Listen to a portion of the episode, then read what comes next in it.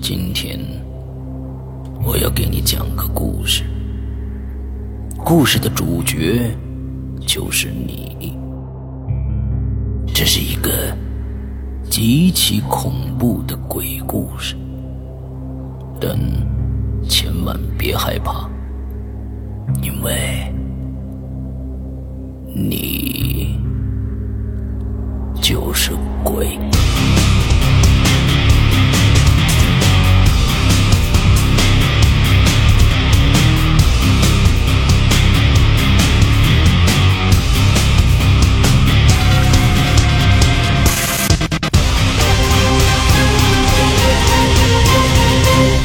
现在收听到的是《鬼影在人间》。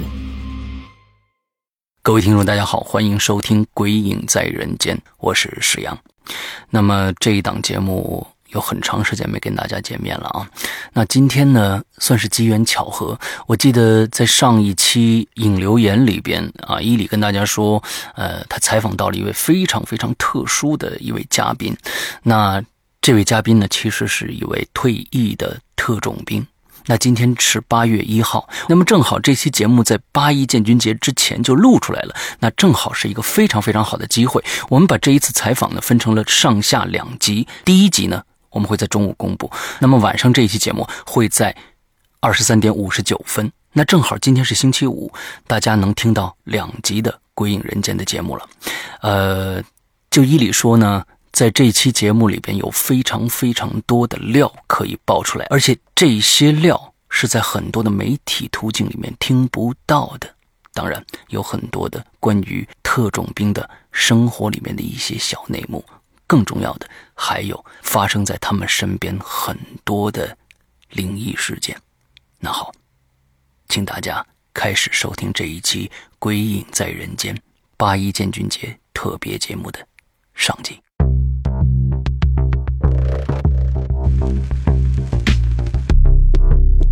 Hello，大家好，我是伊里啊。这个熟悉我们的听众，大家都非常了解。这档节目呢，已经很久没有和大家见面了。为什么呢？因为大家都知道，《鬼影人间》这档节目是一个注重节目质量的一档节目。我们对节目的质量是要求是非常苛刻的。所以呢，呃，在这档节目呢，就是我没有约到一个真正有料的人，我是不会录这期节目的。那么今天能和大家见面，肯定是约到了一位非常非常有料的一个人物。他呢，也不是什么宗教信仰者，也不是民间的什么大仙儿、什么呃高人之类的。呃，他的这个身份非常特殊。呃，为了保护他个人的一些隐私，呃，我们呢。这个就不会在节目里边公布他的名字，呃，包括他所在组织的那些编号，啊，呃，因为呢，这档节目呢有关于一些呃国家没有揭秘的一些东西，啊，呃，可以说是非常有料的，呃，那么呢，我就闲话不多说了，就有请我们的这位朋友呢来开始讲述他自己的故事。呃，听众朋友们，大家好，伊犁好，我呢是伊犁的一个好朋友，那么非常荣幸呢能参与到咱们《鬼影在人间》的一个录制过程，那么这次呢准备也不是很充分，呃，有什么答什么吧，呃，有什么聊什么吧，有什么聊什么吧，好，没问题。首先呢，这个跟大家卖了半天官司了，这个那就讲一下，揭露一下你的身份吧，好吧。呃，我呢是咱们中国人民解放军的一位退役的特种兵，呃，曾经参与过一些呃小型特殊任务的执行。呃，我第一次啊和我这位朋友呃聊天以后呢，他的很多经历给了我很大的一些触动。啊，我相信呢，很多听众呢只是在影视上面啊看到过一些有关特种兵的一些镜头，包括他们的生存状态，他们的这个要执行的一些任务。我没有想到，我能够结识这样一位朋友，呃，当我们面对面来聊这呃聊他的这些经历的时候，呃，给我的触动简直太大了。哎，我特别的想让你跟大家再聊一聊，就是呃，你从开始参军，然后怎么进的这个特种部队。好，没问题。是这样的，就是我小的时候，应该是当兵之前、入伍之前嘛，一直都是比较淘气的这么一个孩子。顽劣主义。对对对。那么在我这种这个兵种的呃这个圈子里面呢，基本上像我这样的性格的孩子，或者说爷们儿、男人也比较多。呃，因为我们有一种天生不服输的一种性格。参军之后呢，有幸加入到我们中国人民解放军的特种部队。我呢，主要是呃负责呢，就是咱们海岸线的一些方面的警备工作。那么隶属于海军，像我们的工作呢，主要是守卫着咱们的边防线。那么真正的执行任务的次数呢，作为我这样的年龄，还有在咱们这样的时代呢，机会还是比较少。但是我们平时的训练，各一各呃各方面的学习训练的这些任务呢，都是有别于其他兵种的，都是非常严格的，而且不光是对于个人的体能还有身心的一种磨练，嗯，包括对于生命，都是要付出极大的代价。哎，我听说那个就是特种部队里边，就这种死亡率是没没有上限的，是吗？对，我们的这个。呃，伤亡名额是随着每次训练任务的不同，我们会有随机调整。那么也就是说，基本上没有一个定额吧。就是如果出现意外，就是 over 就 over 了。对，每一次训练对于我们来讲，对于特种部队的每一个人来讲，都可能随时面临着一些直接危及到生命的一些伤害了。比如呢？呃，比如像我们做一些高空速降。然后还有一些野外生存，嗯，都是一种极其危险的一种训练内容。因为我自己有恐高症，我我非常那个怕高，你知道吗？嗯，就别说那个从飞机上往下跳了，就是我可能站在那个五层楼五层楼以上，我会我我站在边上，我都会头都腿都会有点抖。嗯，那那那你们当时那个跳伞，这这个有没有发生过意外？包括你的那个战友？嗯，是这样的，因为这档节目呢，伊里是主持人，我当然是不能在这种节目上挤兑他。但是说心里话，我五六层楼的高度，对于我们特种兵来讲就是家常便饭吧。呃，我们经常会有一些类似于跳伞呀，或者其他的一些速降内容。那么所谓的降落，为什么要加上一个速降？就是我们要求的是在一定的时间范围之内要完成任务。嗯，记得我当兵的，呃，第三个星期，就是加入特种部队第三个星期。那么我们在有一次演习的过程当中，就是纯粹的是集训的那种演习。呃，我有一位非常好的战友，就是直接，嗯，在我的身边，离着大概不到十米的位置就阵亡了。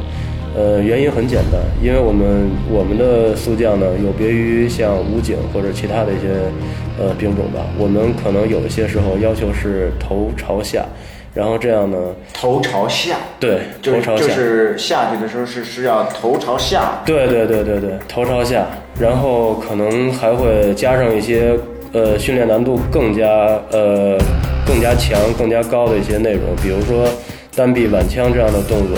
那么在，嗯，对不起，我打断一下，就是说这个在速降的过程当中是单臂挽枪，对，单臂挽枪。那么那是是是这个意思吗？就是说，比如说在空中，呃，就可以开枪。对，这个都是我们训练的基础科目吧。太酷了！我天哪，太酷。那么对于我们来讲呢，这也是我们新兵训练的科目之一。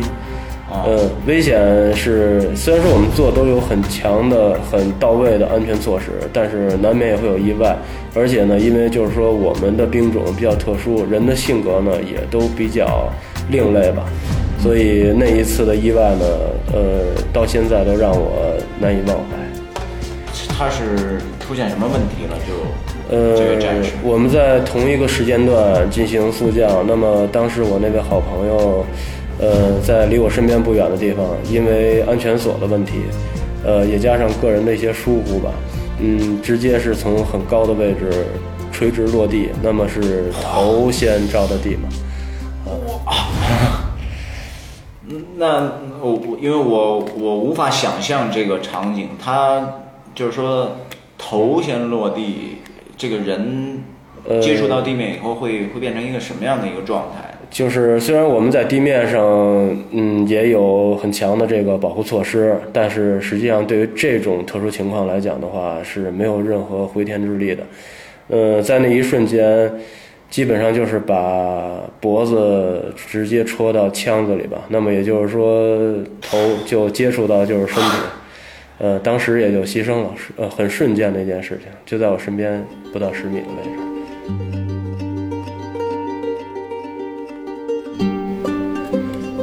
天哪！就是说，整个脑袋杵杵到胸腔里头。对，直接直接就应该是把颈椎全部都戳碎了吧？那一瞬间，因为强度比较大，速度也比较快。那出现这样的问题以后，你们的队长或者是是是应该怎么怎么样来处理这个现场呢？在现场的过程当中呢，所有的人员，包括新兵，还有我们处置突发事件现场的这些老兵，还有我们的呃教员，都是非常冷静的。因为这种情况虽然千载难逢，但是碰巧赶上了，我们都有事先的一些预案。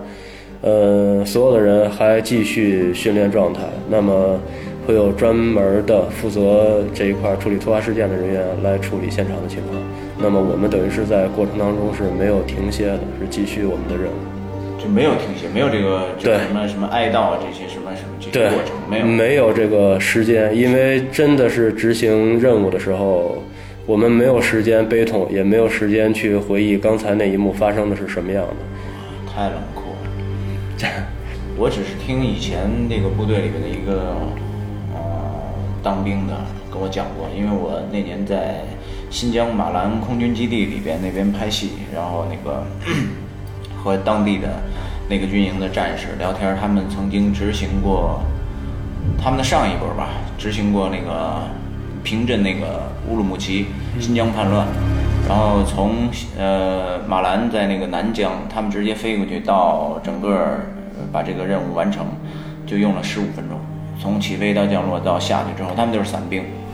那这种是不是就属于那个像特种特种兵？对，呃，这个高空速降的目的呢，就是为了说真的执行一特殊任务，是一般的，呃，通过路上的一些机动部队是没办法到达现场的，那么我们就会采取空中速降的方式，那么这是其中一种。呃那那那我觉得就是说，你们在这种过程当中，应该是结交下来的那种那种兄弟情，我觉得肯定是肯定是不是一般的人能够可以想象的吧？对，都说这个战友亲如兄弟吧，但是我们特种兵里面的战友，嗯，是可以不管多少年之后，都是可以为之付出生命的兄弟，真真正正的兄弟吧。那你有没有在这个高空速降当中出现过这种这种危险呢？呃，我出现过一次，那一次也是非常危险。当时我也是同样的训练内容，那么同样的姿势，同样的原因吧，这一点也是出于我个人的疏忽。呃，那你现在能够在这跟我说话，我觉得很，哎，你太幸运了。是多亏了我那个兄弟吧，如果要不是他这个灵机一动，呃，把自己的生命豁出去的话，我估计那一次，杵在枪子里的就是你。对，被装装着呃这个呃袋子里面拉走的可能就是我了。那么那一次，是怎什么什么样的一个情况？呃，我呢那时候也是参与到这个科目的训练，但是，嗯，其实等于是在出现这档这档事情之前吧，呃，当时发生这个事情的时候，也是保险栓这边的，就是两个安全安全锁都没有没有落，嗯，虽然说领导这边检查了呢，但是我还是觉得。怀着这种侥幸心理吧，想看一看，就是纯爷们儿、纯不用设备设施，自己达到的一种一种状态。嗯，当下降到一定速度跟呃时间的时候，就是我当时感觉所承受的这种呃这种引力，还有这种负重，已经不是我一个人能承受的了。那么下降的速度会非常快，嗯，就在那一瞬间，我就已经闭上眼睛，就是没有办法采取任何的紧急制动措施的时候，是我的战友在同一个同一条绳索上，那么呃用最快的速度直接跳下来，呃抓住绳索，把我一把拽住。那么他当时身上所带的安全绳，原则上来讲。两个人在这么快的速度、这么大的重量，是很容易瞬间就断就断裂的。对，啊，所以说他在那一瞬间应该也是没有那么多顾忌吧，就是真正一个团队的兄弟，要死就死在一起的状态。到地面以后是是有没有受伤？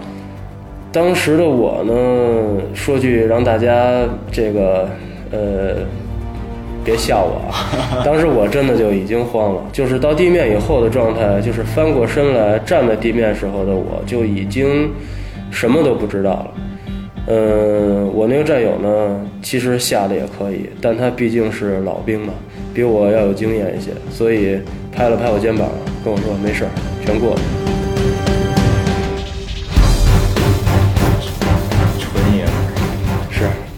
所以多少年以后，我们现在还在交往，不管说天南海北，离这有多远，始终不能忘记的，就是我当年的这些兄弟。嗯，那那个你现在的这些战友现在还还都，嗯，还都在吗？还是说都在忙着各行各业的事情呢？呃，当年我们一块儿在部队玩的最好的，算上我一共十八个人。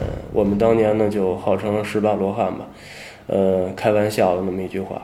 呃，因为我们十八个人真的是非常非常要好，而且训练在一起，吃住在一起，就那种状态就好像是同父同母的兄弟一样。嗯，从部队回来以后呢，很多人都进入这个心理治疗吧。嗯，可能是因为一种很亢奋的状态，突然间进入到就是地方那种很平静的生活，很多人没办法接受。呃，同时呢，就是我们特种兵的训练，嗯，更专注于实战演习，还有一些战斗方面的内容。那么跟社会上一些工作，呃，接轨起来难度也比较大。所以当时我们这些战友有很多回来以后就直接，嗯，参与到一些保镖啊，还有像驻地的公安局、派出所招聘过去的，包括是特警，呃，全部都去了这样的位置。那么截止到目前为止，嗯，还剩下我十八个人，对还剩下你一个。对，还剩下我一个。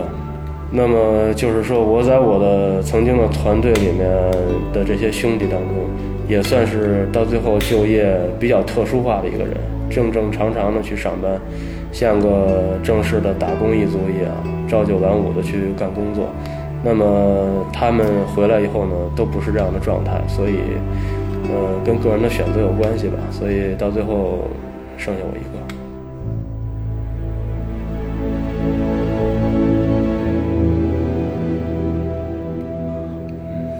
全都不在了，这些对对对。对。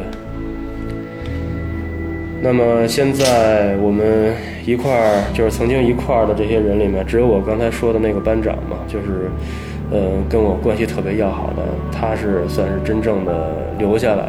活下来了。对，呃，跟我一样，回去以后也是自己创业吧，干一些呃所谓的正常人或者说正常的上班族、工薪族做的一些生活呃事情，所以现在呃应该还剩下我们俩吧，就算是，但是我同一波的这十八个人里面只有我一个。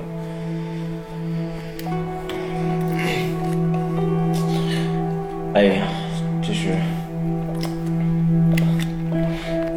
觉得这想起来是一个非常令人痛心的事情。中国的特种兵这么优秀的男人，这么纯的爷们儿，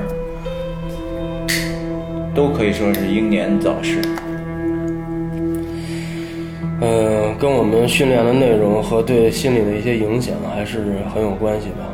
因为回来以后，嗯，是有很多是是自杀吗？还是说，嗯，在执行任务的过程当中呃死亡的？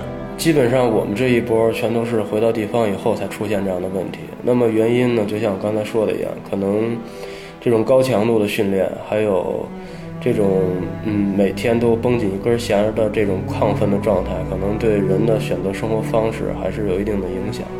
那么回来以后呢，大家的就业的方向呢，也相对都比较统一，都在做一些常人不习惯或者不愿意去做的事情呢。啊，呃，我我们呢，经常就是我们这个普通人，经常在电视里边，然后看到一些有关呃特种兵的一些这种特殊任务，包括一些像这种野外求生啊等等吧，反正就是这些东西。你们有没有就是经历过这些呢？嗯，看过一些电视节目，也看过一些关于讲述特种部队的，不管是海军陆战队呢，还是呃这个空军的一些呃执行特殊任务的一些兵种。那么，嗯、基本上的内容呢，还是从军营里摘抄的，但是，呃，离我们实际的训练内容至少相差百分之八十吧。那那就是说，很多电视上的节目都是很多都是作秀的，是吧？对，有这样的成分。那那那你跟我们聊一聊，就是你们最真实的那个那个状态。嗯，是这样的，因为我觉得电视节目嘛，呃，来源于生活，高远高于生活吧。但是作为特种部特种兵的训练来讲的话，嗯，很多东西不是影视圈子里面能够模仿或者抄袭或者超越的。所以我们当时的训练强度，呃，非常大。举一个比较简单的例子吧，就是当年我们曾经有一次参加野外生存训练，呃，那么那一次呢，也是我们新兵老兵一起到我们的一个集训岛，说是一个集训岛呢，其实就是一块很大的礁石，但是非常大，比咱们想象的一些呃海边的礁石要大得多，真的海边的什么叫礁石，真的是礁石对，啊，就是一个岛，一个小岛是吧？真的是一个岛，但是它是由礁石形成的。那么我们每年呢都会上岛进行一次训练，那么那一次训练对于我来讲也是这一辈子都难以忘记的一件事情。哦，嗯啊，讲一讲。呃，当时是已经很晚了。那么作为我们部队来讲呢，尤其是特种兵这这一块儿，呃，经常会有这种紧急拉动。所谓紧急拉动呢，就是紧急集合，然后整装集合站到指定的位置。那么那一次呃紧急拉动大概是凌晨了。呃，时间呢就是非常晚，基本上是大家进入正常一个生理睡眠的一个熟睡的状态。就两点钟左右，对，两三点钟，两两三点钟对，，时间大概记不清楚了。但是那种状态下，我们特种兵呢，包括到现在多少年以后的我，还是随时起来就可以战斗的，啊，不管是给孩子把尿，还是类似一些情况，啊，反正在当时我们起来以后呢，大家应该都是很紧张的，因为部队的紧急拉动。呃，会很特殊，但是不会在这种时间段呢要求这么严格，然后装备这么齐备。嗯，那一次紧急拉动到操场以后，呃，所有的战士都被带入到礼堂当中。那么一进去，一眼望去呢，都是各种各样的食品，呃，所有你想象到的，当然除去现在咱们市面上能见到的一些进口食品啊，食品啊，对，食品哦，食品，嗯，很多很多种，什么巧克力派呀、口香糖啊，反正对，很现代的很现代，在当年能够呃感觉到的非常好吃的一些东西，呃，包括什么火腿肠啊、风干牛肉干啊，类似于这些对非常非常不错。啊，那么作为一个新兵的我，肯定是要把我的行军背囊里装上我最需要的饰品，而且当时给我的第一感觉应该是春游吧，嗯、应该是春游啊。对对对对，我我我我也有这种感觉，就是就比如说拿火腿肠、巧克力，或者是对对对特别好吃、味是这样味道感特别好的这种对啊。我当时想，这绝对是一种福利嘛，因为呃训练比较苦，苦呃领导非常体贴，那么也转过来过完春节了，大概也是天气不太冷了，那么也开始春暖花开了，就有一种春游的感觉。啊，特种兵春游，后来我发现我完全想错了，呃，说到往行军背囊里面装食品，我不停地装我认为非常好吃的东西。嗯，我的一个老班长突然间一个箭步冲上来，拿起我的背囊就直接全部都倒在桌子上，因为当时我已经快装满了。哎呀，当时我那个气呀，就是那个火儿，瞬间的那种感觉，就是在一大堆东西里面挑出一些我想要的，然后瞬间被别人打乱了，然后一切都从零开始。而且我们作为部队来讲的话，呃，所有的事情都是有时间限制的。那么我当时会想，我可能再没有机会去挑那些我想吃的东西了。而且我当时心情是非常的焦急，又加上很郁闷。我就直勾勾的看着我的班长，当时我班长呢，给我指了几样东西，呃，在桌子的下面有南瓜，南瓜就是咱们所谓的倭瓜吧？倭瓜，对，倭瓜，倭瓜，对我当时也特别奇怪，我说是不管春游还是训练，这个东西对于我来讲真的意义不大，嗯，但是他跟我说，呃，把这个倭瓜上面，那么用。呃，桌上拴着绳的刀子，啊，都都是部队的东西嘛。像这种呃锋利的东西，全部都拴着拴着绳的。当时让我把这个倭瓜切开，就是只是把上面挖出一个一个盖儿，嗯，不是很大的一个口，大概有巴掌那么大的一个盖儿吧。然后把里面那些瓤掏出来，让我往里面装面。那么我的行军背囊当时装了三个窝窝，其中有两个两个窝窝装的是满满的面粉，然后扣上盖儿；另外一个呢装了多半馅儿吧，有四分之三或者五分之四这个样子，然后上面撒的是盐。呃，只让我装了三个窝窝，然后就跟我说让我出去集合了。我是非常非常疑惑的，就装着这三个窝瓜就。当时你没有顶撞你的班长吗？呃。不光是在特种兵，在正常的部队里面，呃，班长所下达的命令，那么就是我们平时所接受到的最高指示，没有任何借口，必须执行。这就是军人。对。嗯，虽然心里面很多不情愿和 和疑惑吧，但是没办法，只能这样，对吧？呃，然后装上倭瓜以后，我们就集中上了军用卡车了。呃，因为我们是离海边不是很远。等于是这边车到了海边，那么已经有船在等着我们了。嗯，具体是什么型号呢？我也不方便说了。呃，反正是一种带有密封舱的一种冲锋舟吧。嗯，那么一个冲锋舟上大概是可以放上十个人左右整装。嗯，我们当时就坐着这个冲锋舟，就开始往一个不知道方向的地方就去走。那么过程当中也没有任何人去问，因为在部队。呃，只有不许问，对，只有知性，是，对，上了舟以后，嗯，说是舟，其实是很快很快的那种小艇，而且它的那个密封舱呢是在艇身当中的，不是那种就是在甲板上的那样进去的。呃，这个艇呢是可以破一些浪的，那么就是在海里面呢都是。有一些浪的级数，就像咱们台风啊或者地震这样的，那么它也是能抵抗一些这个大的海浪。但是那一天的海浪呢，确实已经超越了这个我们的冲锋舟能够对能够承受的极限。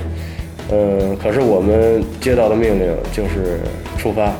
那么不管当时是什么情况，嗯，都是出发。对，只能是出发。那那翻了，那那那人不就？完了吗？有翻的，像这种密封式的冲锋舟呢，那么，呃，它的就是这个舱门，可能会接近于咱们一些小区或者是商场里面的人防工事的那种门，是非常厚重的。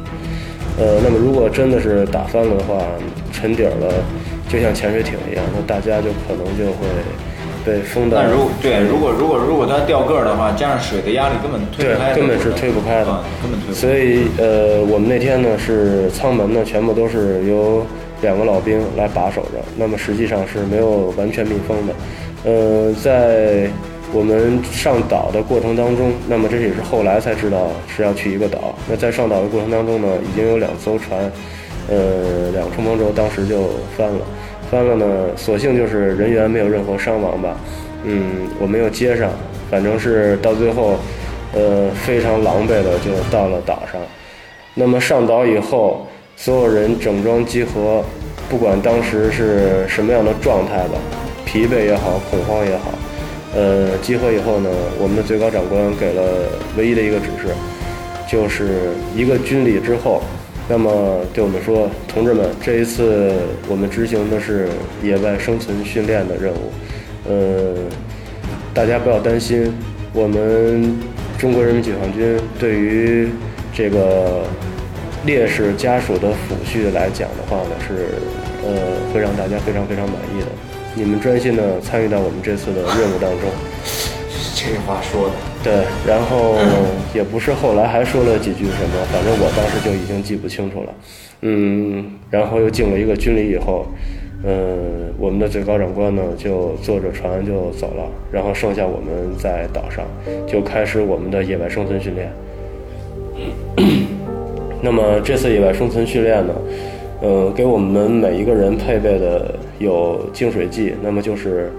呃，通过钢盔把海水变成蒸馏水，然后再进行这个净化的一种药剂，呃，一小片儿一小片儿的。那么净水剂，嗯，同时呢，还有一些装备，比如说像呃万能火柴吧，嗯，虽说是可以在呃任何情况下，除了说在水里面可以把它点燃，但是我们上岛以后连着是下了三天的雨。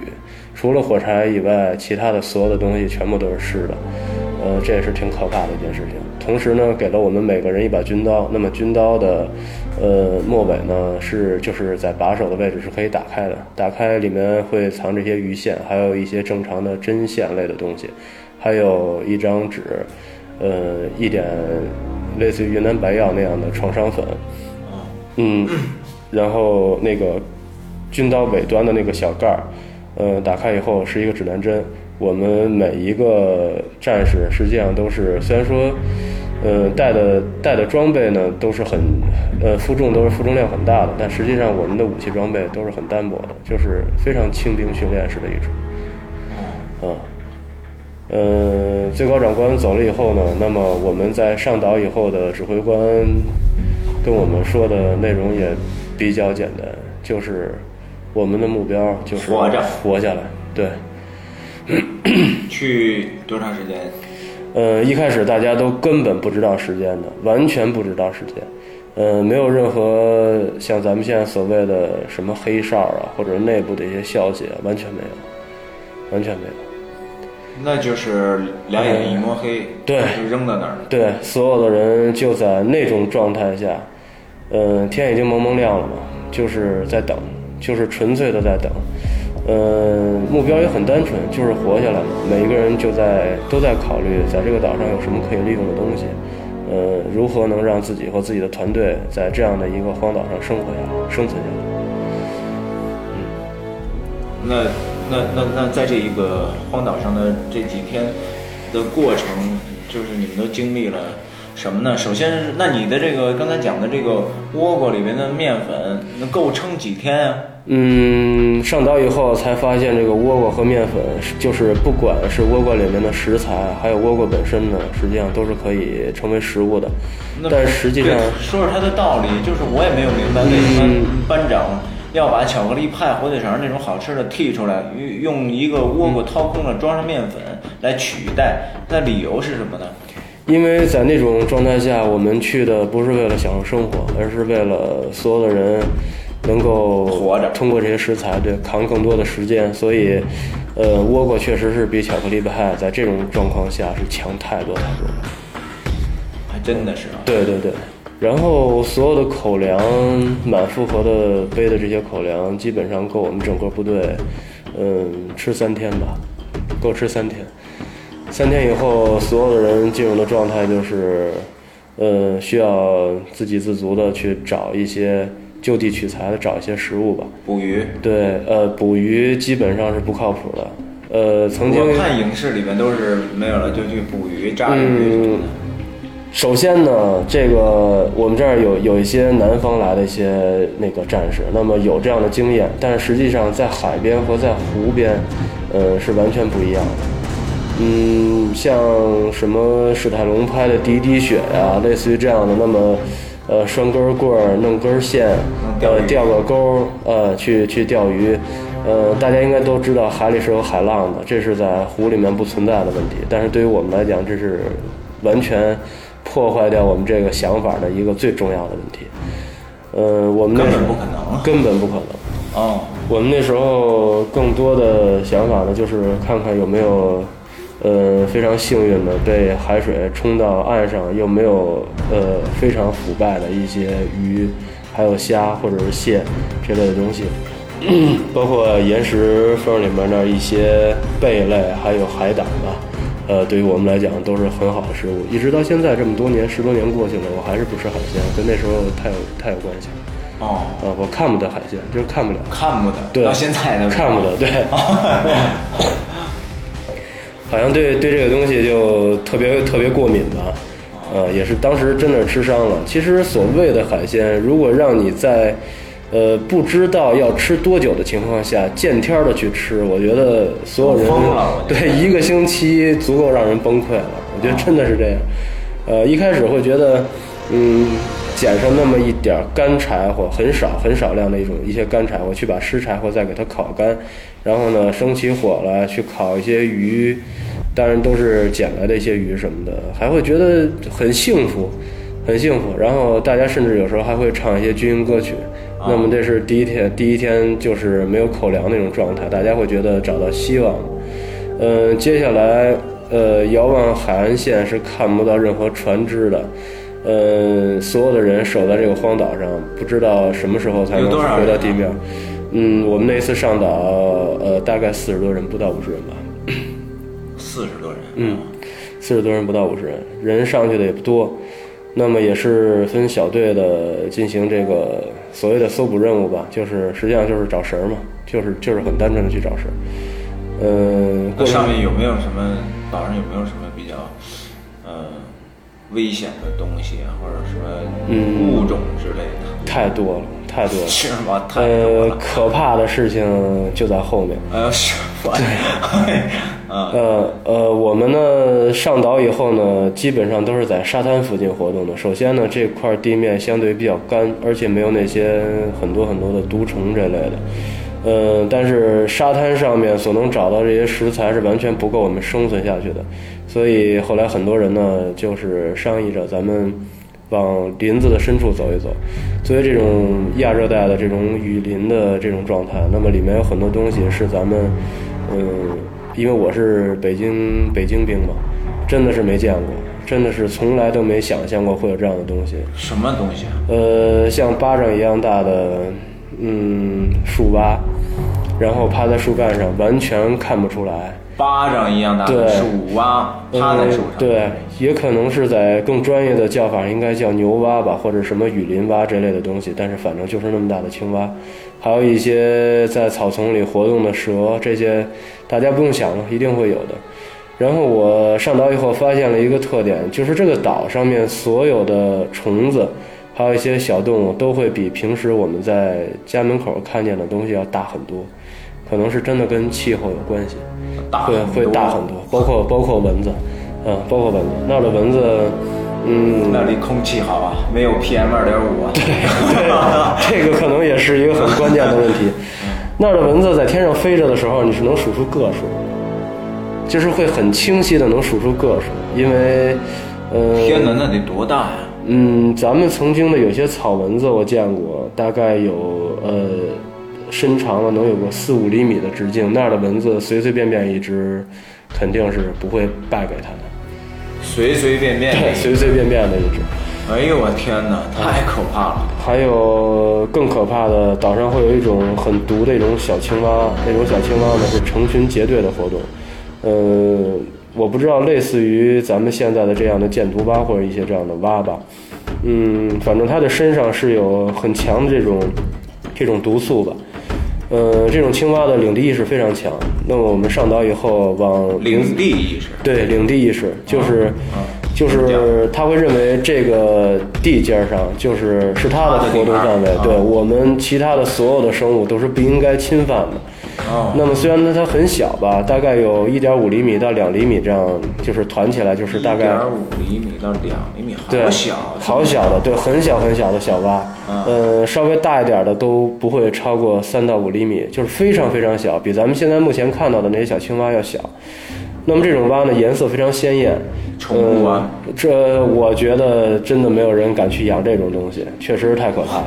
啊，你呃，我们往林子深处走的时候，呃，突然间就听到四处有那种就像蛇很多很多很多的蛇爬过的声音，呃，而且感觉包围圈会越来越近。这时候我们唯一的一个本能就是要向一个很安全的地带去逃生。那么这个位置一定不是林子深处的那个方向，一定是岸边。我们当时就折回头来往回跑。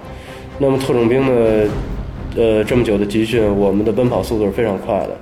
可是还是感觉这个包围圈越来越小，呃，直到我们真的跑到沙滩上的时候，呃，还会发现有一小批这样的青蛙会已经跳到沙子上。它们平时的活动范围基本上就是就是林子里面，呃，它们跳到沙滩上呢，因为可能沙子的一些特质吧，它很难再回到它的这个呃雨林去。呃，这些蛙就都跟出来了。后来听老兵说，这种蛙，嗯，它身上的这种毒素呢，呃，虽然不至于瞬间给人致死，但是这种毒素如果在人身上要是，呃，蹭到的多一些的话，呃，也会导致生命危险。所以当时我们碰到的多一点，对就碰一下就对，它会它会有很强的一种毒素吧，它会渗透皮肤，嗯，非常非常厉害。从皮肤外边渗透。对对对，尤其是当皮肤上可能会有一些伤口，因为，嗯，就算正常人来讲的话嘛，不参加这种训练的话，也经常会有身上有些伤口。只要这些毒素顺着伤口沁进去的话，那么就是，就是完全是体内的内伤了，就不是咱们所谓的一般的外伤能解决的问题了。那怎么会侵犯到这个这个呃这种叫什么蛙？呃，到现在为止，我我始终认为呢，应该是箭毒蛙的一种吧。箭毒蛙。对我原先听说过，好像热带才会有这样的东西嘛，就是，呃，那些原始人会把这种蛙逮住以后，然后，呃，用箭上抹在箭头上。哦那么这样的话，它会，不管是神经性麻痹还是真的是有毒吧，反正是会跟敌人造成更大的伤害。哦，那怎怎么会侵犯到他们呢？呃，它这种蛙应该是在它的领地范围的外圈嘛是有把守的、有站岗的。那么，是吗？对，那么它就一样。对对对，他就等着别人就是侵犯到领地的时候，不小心会误伤到他。那么他如果真的是被踩死了，呃，他可能会产生一种味道。那么如果他不会踩死，当然他的叫声也会吸引同伴嘛。总之那天是肯定是伤到了这样的一只蛙，呃，而且是我们最先就是整个整个呃小队最先踩到这只蛙的这个人呢，嗯，他是最后跑出来的。那么鞋已经跑丢了。如果我觉得他要不是把鞋跑丢了的话，呃，那天我们可能就都有可能会全部都 over 在林子里了。对，嗯、是是是那种一片一片的往出呃，奔。非常多，非常多，就是难以想象的多。呃，哇，树林里面那种是对，因为它在弹跳嘛，它在弹跳，它也在爬行，数量一多了以后，对对对对对，就是那样的声音。太可怕了，哇，密集恐惧症这。然后是四面八方来的，它是那种完全包抄的这种这种动作，所以就是说，真正在野外生存了很长一段的时间，跟人很少接触的这些这些动物，那么它们本身可能会有一种猎杀动物的一种队形，或者是它们的一个阵型吧。它们的一种作案方式。对对对对对，而且是非常严谨的，非常严谨，然后非常科学，对对，人家也有部队，对人家也是特种兵，对对对是吧？只不过种类不同而已。。对，没错。那那那那这样情况下，那你们你们睡觉是不是都得吊在树上？对我们基本上都是在那儿的树上，就是有能找到椰子树或者其他的一些树就就是，肯定是睡觉的时候肯定不能沾地。一定是不能沾地的。就是沾地的话，就很容易这个被虫子或者是这些什么毒虫蛙类这些东西会可能会伤到，还有包括蛇吧。啊，那有有没有稍微是就是比如说除了这种呃很恐怖的东西，还还有没有大一点的物种啊？就是嗯，后来我们才明白，当时我们的最高指挥官跟我们说到那句话，就是所有人的目标就是活下来，因为岛上除了这些小家伙以外，还有一些能接近我们身形的一些东西。这是我们后来才野人嘛，不不不，接近人类身形。对对对，什么什么东西？呃，因为特种兵的训练呢是需要极高的敏锐度还有洞察力的，那么能达到我们标准的这些动物，除了一些国家保护动物以外呢，就是呃很特殊的一个物种，那么叫做狸猫。狸猫，狸猫。对，嗯、长的样子会像一只猫，但是身形大小会比豹子稍微小一些，会呃也也应该是小不少吧，但是一般的长度应该也在一米开外吧。呃，一般的长度也在一米开外。对对对，耳朵上面会有一一丛小那个小绒毛吧，立起来的。呃，目光犀利，爪子也是非常尖锐的那种，很凶吗？这种东西？非常非常凶。而且狸猫呢，一些动物学家，就是后来我们交到的一些朋友，一些动物学家解释呢，就说狸猫这样的东西呢，它的这个作战方式不同于狼，还有其他的一些野兽，那么它是非常讲究战略的。呃，动作他们也讲究战略。对对对动作不非常光是你们。对，动作非常敏锐。然后呢，它们没有所谓的头猫，那么每只猫在他们这一次执行任务，这只首领猫的牺牲的情况下，都可能成为直接成为第二个首领，而且这个过程是非常迅速的，是没有任何交接的。啊，他们就是就是说，没有首领，但是每只猫都是首领。对，可以这么说，每只猫都是可以严格服从上级的命令，但是每只猫也完全可以挑头带这个团队，它们都具备这样的专业素质，嗯，非常非常可怕的一种生物啊，嗯他们对人有有什么？他们会会吃人吗？嗯，当时这些猫呢，等于是呃，这些狸猫呢是放养在这个这个礁岛上的，那么目的呢，就是为了放养什么意思对放养就是是是人特意放养的。对，给它一个相对野生的环境，那么让它自己打心眼儿里面产生一个团队的意识，那么有一个领地的意识。这样的话，所有入侵的，就是进入他们地面上的这些生物，那么他们就会有一种攻击性。呃，这就是我们在岛上除了饥饿以外，另外的一个最可怕的敌人。因为我们如果想找到食物的话，肯定是要有机会跟他们面对面的。呃，我们曾经有一一些老班长，呃，这次上岛一块儿去的有那么几个老班长，他们呢都是，呃，住在一些就是山区里面的。嗯，有人曾经听说过狸猫的这种作战方式，那么我们跟这些狸猫呢，确实是面对面的，虽然没有发生冲突吧，但是那一次很可怕。呃，当时情形是这样的，因为我们所有人晚上睡觉的时候呢，全部都要在吊床上睡。那么那一天呢，也是下着那种热带雨林的那种不大不小的雨，呃，脸呢怎么待着都不舒服，雨点砸在脸上会很疼。虽然我们身上其他的这些所有露着皮肤的位置都会给它密封上，但是实在是不愿意把脸遮上以后难以呼吸吧。嗯，就是在那种迷迷糊糊的过程当中，大概到了深夜的时候，我们突然间有一个战士就从树上下来了。嗯，应该是去小便吧。嗯，下来以后呢，刚刚站到树下，这时候这个战士就本能的叫了一声。当时我们可能睡得都不是很很实吧，而且就是我们这样的兵种也不会真的睡得很踏实。那么他那一那一声叫，足以就让我们所有的人全都警觉起来。嗯，在我们作战指挥官的这个手势下，我们所有人呢就顺着树滑下来了。呃，当我们顺着树滑下来以后呢，就能看到一个呃不大不小的一个包围圈，大概有十几只狸猫吧。嗯，在当时我们不知道是什么东西，只看到那种绿油油、黄莹莹的那种眼睛，很难说的那种颜色。呃，形成一个扇面似的这样的一个包围圈，就是像眉毛一样的这种感觉。那么狸猫呢，它是这种包抄的这种形式，作为它作战呢最惯用的一种方式。那么我们有有那个班长呢，会很了解他们这种情况。那么在那种情况下，我们是没办法用语言沟通的，因为随时的一句话可能就会触，就是触碰到。对对对，呃，因为他们很紧张，我们也很紧张。但是我们特种兵是有自己的手势的，所以当时我们依靠这些手势呢，就把我们的队形也散开了，然后形成了一个更大的一个包围圈。把他们包围。对，那么我们两个包围圈会形成一个类似于眼睛似的这样的一个形状。那么他们是呃这个上眼皮，我们是下眼皮的这样一种感觉，但是我们的包围圈会比他们的这个包围圈会大，这样他们扩起来。对，扩起来，然后就发现狸猫在一步一步往后退，直到他们就是躲到林子最深处了。嗯，这是我们上岛以后唯一一次和狸猫针锋相对，但是又没打起来的一次经历。我这这个相隔有多少米？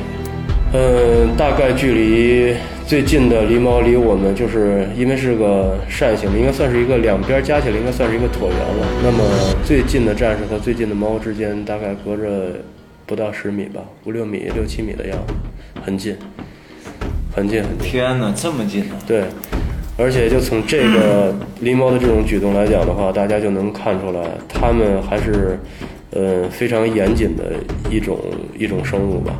嗯，没有任何命令，它不会就是上来跟我们厮打，因为它们考虑的事情可能也挺多。啊，你们是这样思维的。对，那他们如果如果发发动了攻击，如果特种兵手里没有枪，他们会置人死地吗？呃，虽然说没有跟真正的动物去这样真的打斗起来，但是像我们一般，嗯、六七个人近身都没问题的。我相信一个人对付一两只猫的话，应该问题不大，不管是从呃体力还有反应速度上，应该是可以的。但是也肯定就在这种真的打起来的话，肯定也会有战士受伤，也是挺可怕的一件事情。哦，那那后来那你们在这个岛上持续了多长时间？那最后没有没有粮食了，有没有被直接饿饿翻了呢？呃，基本上都饿翻了，呃，都饿翻了对，啊，因为我们平时就是没有上岛之前嘛，特种兵的训练里面内容也有这种饥饿的这种训练方法。那么就是在人本能面临着崩溃的这一瞬间，让你去执行一些高强度的体力活动。呃，在人就在晕厥与清醒之间，呃，就争这么一秒。所以我们平时有过这样的训练。那么如果要换成是普通的士兵，或者是呃咱们一些地方上的一些老百姓的话，我估计可能就会晕倒了。但是我们当时也是真的是到极限了。呃，时间就这样在岛上持续了十天。呃，所有人呢到第七天的时候都认为一周是一个周期。嗯，等到第八天的时候，所有人就基本上崩溃了。每天我们就在岸边嘛，在呃海边儿，就在望着海的那一对。对对，等着船。哎呦，等到第十天的时候，船终于出现了，而且是离我们越来越近的。当所有人都确认到是接我们的船来了的时候，互相对视了一下，基本上都晕倒了。就是那那种在真的看到希望，然后觉得自己对能活下来的时候，就绷紧那一根弦儿，就瞬间就断了。嗯，反正我我是真真正正的晕倒了，被抬到船上去了。难以想象，这这绝对是难 难以想象的一种挺场景。挺好的一段经历。呃，那么这种训练呢，对于部队，尤其是特种部队这种需要极度的信任、完全的信任、绝对的信任的这样的一个部队来讲是非常必要的。那么可能在刚加入这个团队之间，那时候呃那时候我们会出现一些互相猜疑啊，呃勾心斗角啊，呃因为训练强度比较大，大家会买一些零食去补充身体，或者说去呃享受一下。那么可能自己吃完了以后就会藏起来。嗯，在这之后，呃，我们是真的整个团队都进入到一种路不拾遗、夜不闭户的这种状态。那么所有的完全的信任。对所有的好的、坏的事情，大家都是分享和共同担当的。所以这种训练对于特种兵来讲是必须的一课。到现在为止，我都认为，如果要让我带兵的话，那么这种训练我至少还要在每一届的新兵里面再组织一次。太牛逼了！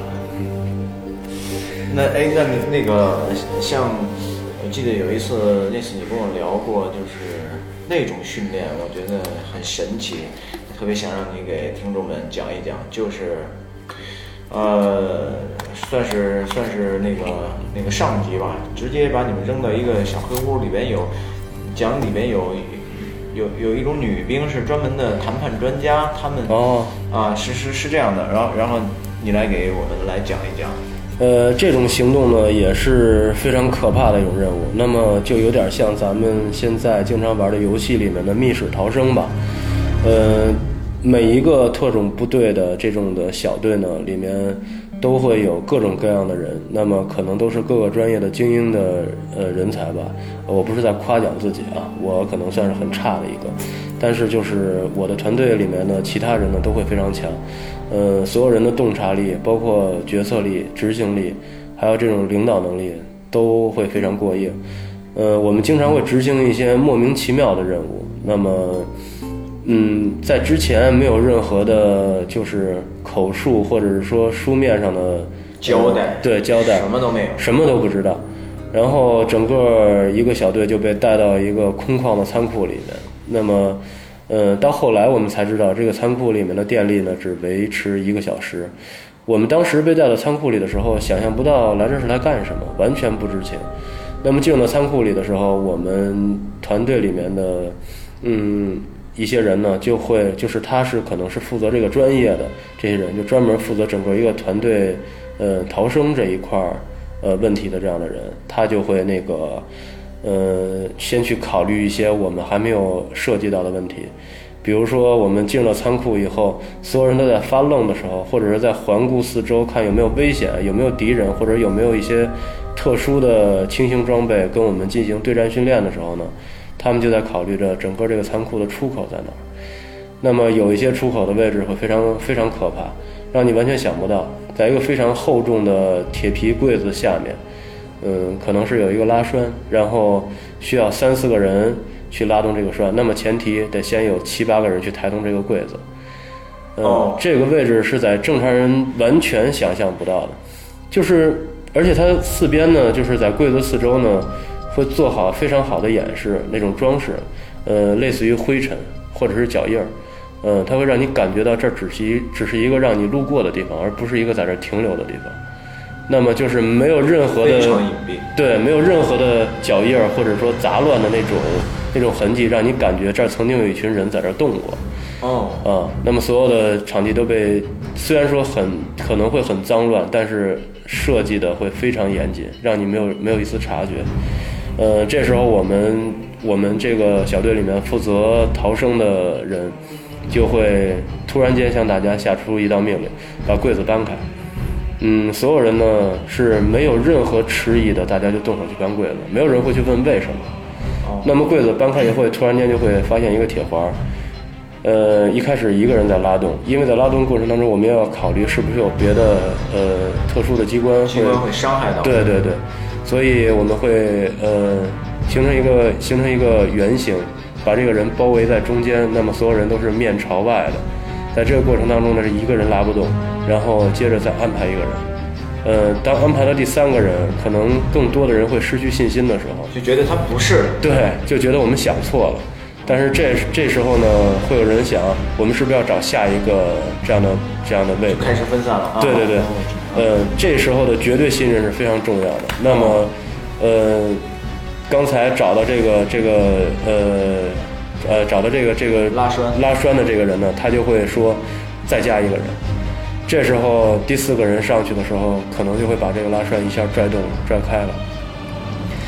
所以说，这种绝对的信任是在命悬一线的这种情况的情况下，非常非常的不容易。那那那如果那个一个小时灯灭了，会是什么一种状况？嗯，曾经有的小队会遇到过这种情况，那就是大家可能还是不够警觉。那么一个小时以后灯灭了，大家可能就要在这个仓库里面待上一天甚至更长的时间，没有任何食物。就是同样还是不知道什么时候出去。对，因为我们那个时候训练是没有不允许你带手电，或者是也不会给你手机，没有手机，在那个年代对，没有任何亮光，完全漆黑的，没有窗户的一个仓库，完全密闭的。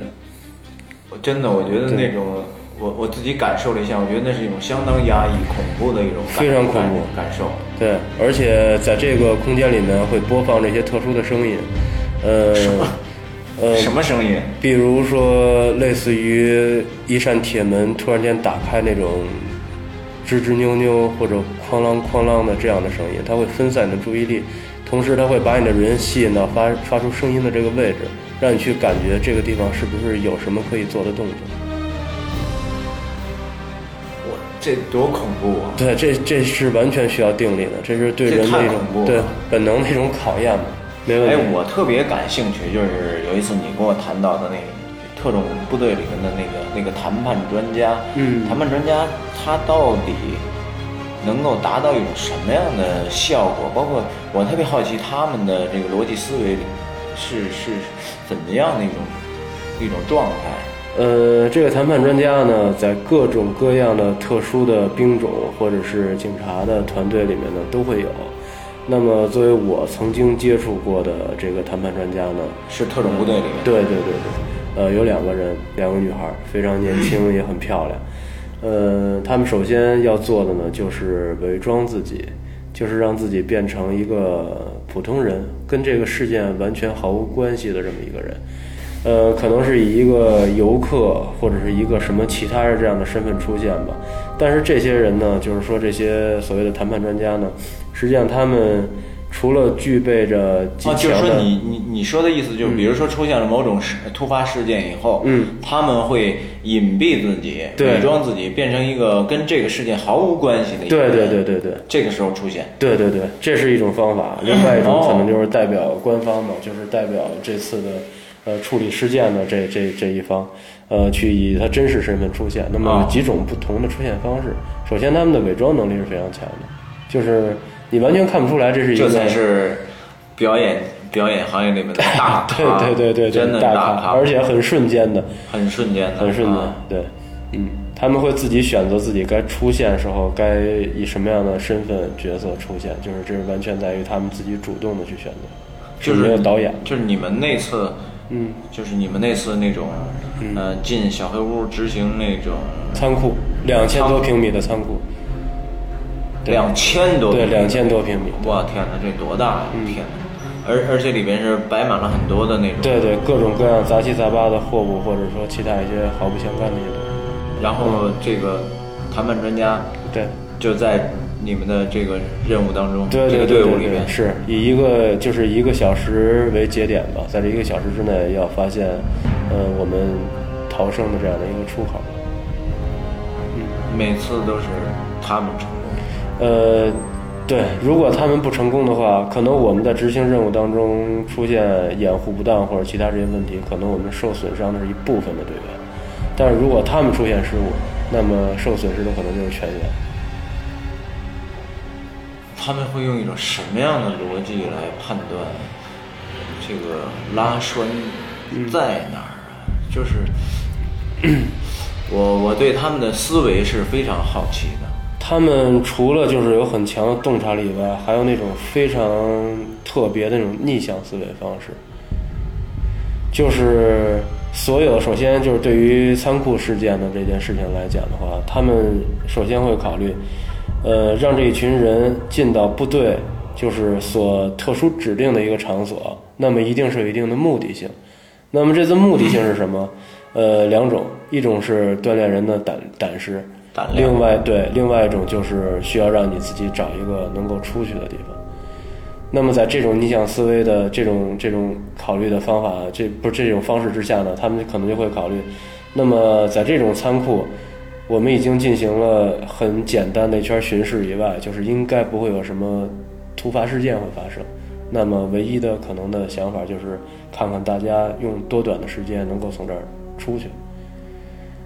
然后基于这个，就是他们这个想法，他们就会考虑，这个仓库既然是大门已经很严、很就是很严谨的去给你封上了，没有任何可以打开的余地的情况下，一定会有一个可以逃生的地方。那么这个地方也一定不是咱们目前所看到的最简单的，像咱们能琢磨到的，像一些窗户或一些暗门什么的，不会很明显。那么一定是在非常隐蔽的位置。嗯，他们就会通过他们的思维方式找那些最不可能让人去察觉的地方，所以实际上他们的推理逻辑要是想起来的话，很快就会找到这个疑点。呃，我曾经看到过他们的一本儿，就算内部的一个教材吧，关于谈判类的这些专家的一些内部教材，其中有一本儿就是微表情。微表情，对就是微表情。眼睛往左看，瞬间往右看，抱手或者手指头对对对就等等这些小动作。对，就举一个最简单的例子，如果肚子上挨一拳，你的本能一定是弯腰，绝对不会说肚子上挨了一拳，在你转头的情况下，你你往前挺着走。那么呢，身体也有很多类似于这种纯粹的本能反应，只不过这些表情呢是被别人平时忽略掉对忽略掉、没有察觉到的，但是他们关注的就是这些微表情。那我想问一个问题，嗯，他们现在结婚了吗？呃有没有男朋友？这个对他们来讲是一件最困难的事情。我猜就是，我猜就是，我这两个姐们儿呢都单着呢，但是呢也都有过婚姻的经历，对，三十多岁对，两个人一人带着一个儿子，孩子也都不大，都单着呢，呃都离婚了。对，其中有一个姐们儿呢跟我说，我觉得也也得这样，说我已经很克制自己了，已经很克制对对了，，但是他就说很给你留面子了，对就请你不要在我这儿说谎，对是吧？但是说他说的这些东西，呃，我都不用去观察他的微表情，啊，就是按他的这种听别人说话、这聊天这种这种逻辑思维的话，就已经能否定他说的今天全部都是假话了，就不用再去看他了。另外一个姐们儿跟我说的是，其实你真的可以骗我，但是你千万别让我知道。那那这不是这太难为对方了？对，所以后来这两个姐们儿就都单着，因为她们的老公呢，原先也都接触过，关系也都非常好。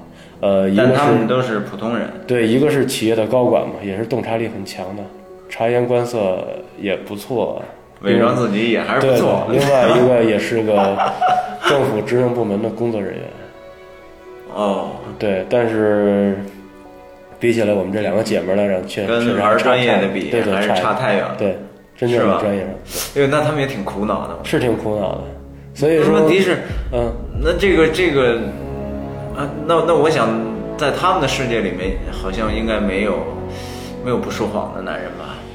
呃，在他们世界里，只要是有语言表达能力的动物，都会说谎说谎的。我那我觉得他真的他们很痛苦。是太痛苦了。曾经我们在一起聚聚会，就多少年以后从部队就是回来以后，在聚会的时候，嗯、就跟他们说过，就是你们今天啊，只问我们想答的话，就不要问那些你们想知道而我们不想说的事儿，因为他们完全有能力，就这些话，在你不想说的情况下，他肯定有办法让你能说出来，这是百分之百的，只要他们想知道。哦，嗯，用各种逻辑的那个局来给你做这个套儿。对，呃这真的我太聪明了，这绝对是女孩太聪明了一一个一个专业。对，但是作为女孩来讲，太聪明了也是一个败笔，我觉得挺可怕。很痛苦。对，其实我觉得我觉得是是很痛苦。我觉得其实这就是这个时候，我突然对这个难得糊涂的这个，嗯 这个这个成语，我觉得一下会理解的很深。没错没错。其实板桥兄的这 这一这一套言论，对于他们来讲啊，太珍贵了，对，而且是这么多年都没法实施的。太珍贵了！哎呦，我天哪！啊，那那你会不会感觉有有什么特别诡异的东西？呃，当然，是不是特种兵的心理素质不会想到那些东西？嗯，对于特种兵来讲，所谓的伊里刚才提到这些诡异的东西，那么对于我们来讲是司空见惯的，因为我们是司空见惯。对，命悬一线，天天徘徊在生死边缘的这样的一种职业吧，嗯，所以也会经常接触到一些常人看不到的东西。那能不能给我们讲讲你们特种兵的这些，嗯发生在你们身边的诡异的事？是这样的，咱们中国人民解放军从建军开始，那么就有一条成文的规定，就是所有的部队驻军是绝对不能在可以用于商业用地或者种植用地的这样的地面上。那么我们选择扎营安寨的位置，都是呃老百姓不愿意用的地，或者说这一片对于老百姓来讲根本开垦不出来的地，那么我们会扎营在这样的地方。嗯、除了一些削平一些山头作为营地以外，我们还会把一些原先的所谓的乱坟岗子呀，呃，然后一些什么呃，类似于那种村落呀，或者是其他这样的呃大型的这种呃民用单位的这样的一个呃堆尸地，或者是那种墓地，呃用 用来开发。当然前期肯定是荒废的啊，不可能说咱们过去把人家祖坟刨了，这事儿咱肯定不干。啊，但是经常会利用这样的地方，嗯，还有一些像水田、稻田这样的，嗯，可能之前也经常会有淹死人，或者是说，呃，出现一些问题被抛尸到那些地方的，就类似于这样的地方，我们会经常在这样的地方扎营，包括说部队长期扎营和短时间的路过的短暂的营地都会在这样的位置。那那碰到过什么？呃，碰到过的内容呢就比较复杂了。